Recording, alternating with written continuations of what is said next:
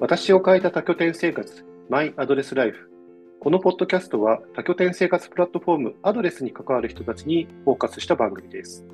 住居や触れ合う人々、普段と違う環境がもたらした暮らしの変化について、インタビュー形式でお話を聞いていきます。今回のゲストは、アドレス武蔵境英帝ヤモリの佐々木裕太さん、佐々木由紀さんです。よろしくお願いします。よろしくお願いします。お願いします。今日はそちらはどこですか、そこは。ご自宅。自宅で、次の自宅です。あ、そうなんですね。東京はどうですか、寒いですか？寒い。寒い。寒いです。寒いですね。ただ寒いですか？なんかあの、うん。はい。移動されてきた方から聞くとあったかいって言われます。あ あの会員から話を聞くと東京はあったかいねって。そうかもしれないですね。自分はちなみに今、清里にいるんですけど、あの山梨県の北杜市っていう、ちょっと山梨県の北の方にある清里っていう、まあ、リゾート地なのかな。ここは朝起きるとマイナス6度とかなんで、いやとっても寒いんですよね。だから多分、またここで、この後武蔵境とかに行ったら、あの多分すごいあったかいなって思う思うと思うんですよね。はい。じゃあ早速、あのインタビューをさせていただきます。アドレス歴とそのアドレスを使い始めたきっかけについて教えてください。はい。これはどちらから？ゆきさんからいきます？ゆうたさんからいきます？ゆきさんから。会員だったのは妻なんで、は 妻から。そうですね。はい。そうです。アドレス歴は、えっと2020年の4月から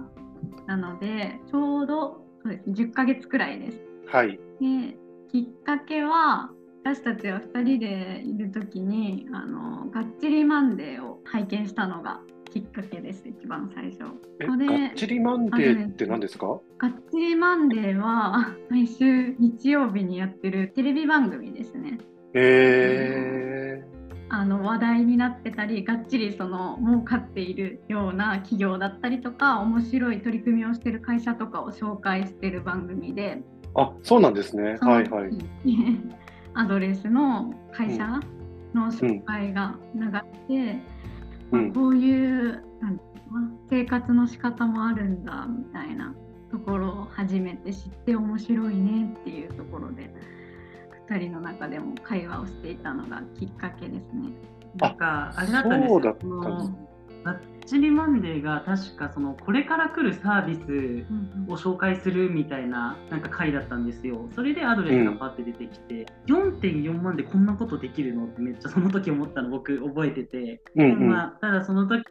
会社がただもう毎日出社して平日出社でみたいな感じだったんで、まあ、なんかいつかこういうのもやれたらいいみたいなのも話してて、で、うんがいろいろあって完全フルリモートで仕事できるようになったんですよ僕も妻も。はい。まあ、言うと僕は週に2回出社必要だったんですけど、まあ、それくらいだったらこのサービスできるねって言って、ちょうどいろいろタイミングがあってこのサービスを始めたみたいなのがあるんですよね。あなるほど、ちょうどあの2020年の4月っていうと、本当にあのコロナが真っ盛りの時ですよね、確か。違いましたっけ？会員始めたのは2022年の4月。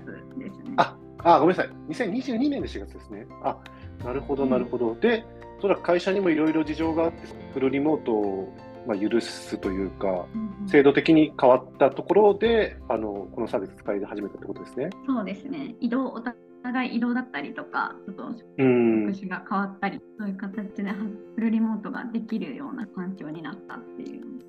ああ、やっぱりそれがうん大きいってことですね。はい、ありがとうございます。2番目の質問なんですけれども、まあ、その時のあの、じゃあ使う頻度と使い方についてちょっと教えてください。最初あの今はヤモリとしてやってるんですけども最初4月から10月ぐらいまでは会員としてやっておりましてはい。会員の時は頻度月20とか結構使ってたよね。使って ました。月20日とか月20日。使っていたような形で、使い方そうですね。ほぼもう私たちは、えっと月から金の会社員だったので、はい、移動を土日するような形で1週間単位で取れるような拠点で、できるだけ、ね、ゆうたくんの出所もあるので関東圏内、うん、通える範囲内のところで回っていたっていうような形ですかね。なるほど、なるほど。あじゃあ、あの、僕ら実は初めて出会ったのって、あの静岡の持宗だったと記憶してるんですけれども、あの時はじゃあちょっと、ちょっと足を伸ばして静岡まで行ったって感じだったんですかね？でもさ、あの時ゴールデンウィークだったじゃないですか。あ、そうですね、はい。そういう長期の連休はもう遠出して、観光を兼ねて、いろんな使い方してたんですよね。なるほど、なるほど。ちなみに、あの、以前、ゆきさんとだったかな、あの、えー、っと、すごく長い、長めの新婚旅行みたいな方をされてたのを記憶してるんですけど、10ヶ月、10ヶ月の長い、長い新婚旅行だったと。多分は結婚したのが、うん、そうですね。2021年かなだったので結婚してその時はまだコロナでまだ新婚旅行とかも行ったりとかできなく、なかってそのタイミングでこのアドレスを始めていろんなところにも行くっていうのもあったので、うん。まあ、私たちの新婚旅行は新しい形でちょっと長めの新婚旅行を 名付けていろいろ旅しながら、まあ、うん、ワーケーションしながら行くっていうちょっと新しい形で見ようっていう風な形でやってます。いやね新しいスタイル本当に新しいスタイルですよね。新婚旅行長い新婚旅行 すごいとってもいいことだなって僕は思ったんですけど、はい、ありがとうございます。3番目の質問として、暮らしや自分が変わったと感じる印象的なエピソードについて教えてください。じゃあ、ゆうたさんから。そうですね、でも本当に、まあ、印象的なエピソードっていうか、もうこのアドレスの経験が全部自分の考え方とか価値観を変えたなっていうのはあって、おま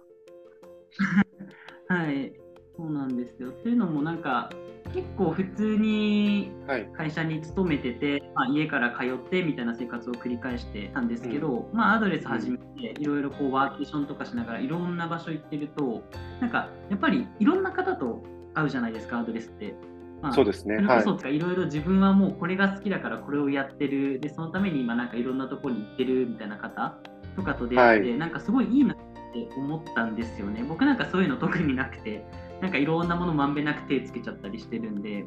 なんかそんな中でも会う人がなんかこう自分はこういうのが好きだみたいなのを言ってるのすごいいいなと思ってもっとこういった人に会いたいなっていうのを思うんですよ。でそれで、まあから会いに行くんじゃなくてヤモリになっていろんな人に会えばいいんじゃねって思ってヤモリになったみたいなところも若干あって、でそのはい。でヤモリをやるために集中するために拠点から近いところに家を借りるっていうもう本当に自分の暮らし変わったなみたいな。そ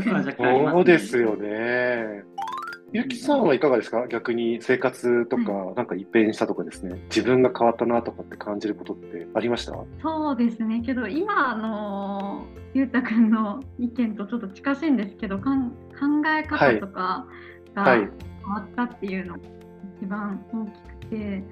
うん、なんかなのでなこれって言ったなんか決まったエピソードがあるっていうよりかは本当にこのアドレスラインを通して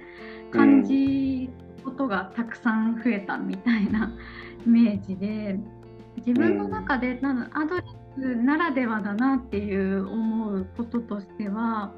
何て言うんでしょう持ち宗とかもそうですけどもなんか観光地とかであるようななんか知ってるような場所に行くっていうよりかはあ日本でこんな場所あったんだみたいなところに行くことが、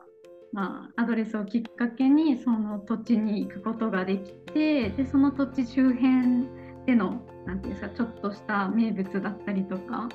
うんうん、の建物だったりとかそういうものにちょっと触れ行ったりとか触れたりとかすることができたのが普通の生活をして旅行に行くとか、まあ、それこそ普通の新婚旅行とかでは得られないなんか新たななんか日本の良さみことだったり、はい、まあ、その人との出会いの中でもその生活の楽しみ方みたいなことをなんか知ることができたっていうのがなんか単純に自分のなんか生活人生観というか生活観が変わったっていう風なのがなんかアドレスを通してできたことなのかなっていう風に思ってます。ああ、なるほど。すごい。それは特に前半部分とかめちゃくちゃ共感しますね。自分も旅先で本当にいろんな、いろんな方々と出会えたので。うん、で今、今あれですよね。ちょうどそ、そしてそのヤモリをやられてるじゃないですか。あの武蔵境英帝ですよね。だから、逆に今度は自分たちでその以前のようにアドレスを使ってあちこち行くっていう頻度は多分減ってると思うんですけど、今度は逆にヤモリをやることによって、その拠点にいろんな人たちが来て、お話をしたりとかすることで、また刺激を受けたりとかできるってことで、なんかやっぱり本当に生活スタイルに激震をもたらしてるサービス。っていうことなんですかね。そうですね。なんか思えば確かに普通に武蔵境に住んでいたら知らなかったような場所だったりとか、ここ美味しいよとか、うん、そういうのもあったりして、うん、建物とかでもなんかここに変わったワーキングスペースがあってとか、ここの公園がよくってみたいな逆に会員さんから教えてもらったりとか。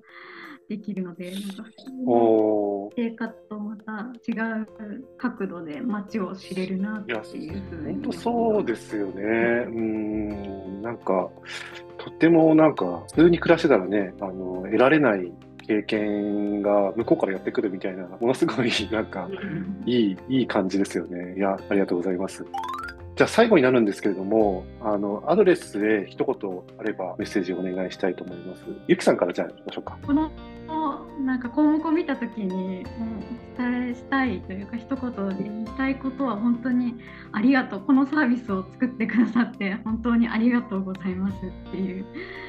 ところに尽きるかなと思っておりまして今お話しさせていただいたようになんか通常の生活の中では得られない経験ができたりあの出会いがあったりとかそういう体験をあのできるような機会を作ってくださっているアドレスの皆様には本当に日々感謝しております。ありがとうございます。はい、ありがとうございます。では、ゆうたさんお願いします。はい、まあ本当に僕も妻と一緒で、まあ、本当やってよかったありがとうっていう感じです。まあ辞めるわけとかじゃないんですけど、あはい、本当にやっていろんな経験あるんで、あそこが感謝してるっていったような形ですね。本当始めてよかったです。はい、ありがとうございます。今回のゲストは、アドレス武蔵境英帝ヤモリの佐々木優太さん、佐々木由紀さんでした。お二人ともどうもありがとうございました。ありがとうございました。ありがとうございました。でというわけでお送りしましたマイアドレスライフ今回はここまでです。番組ではインタビュー出演してくるゲストさんを募集中です。次戦多戦を問わず、アドレスユーザーや関係者の方はどしどしご応募ください。アドレス4周年おめでとうございます。おめでとうございます。おめでとうございます。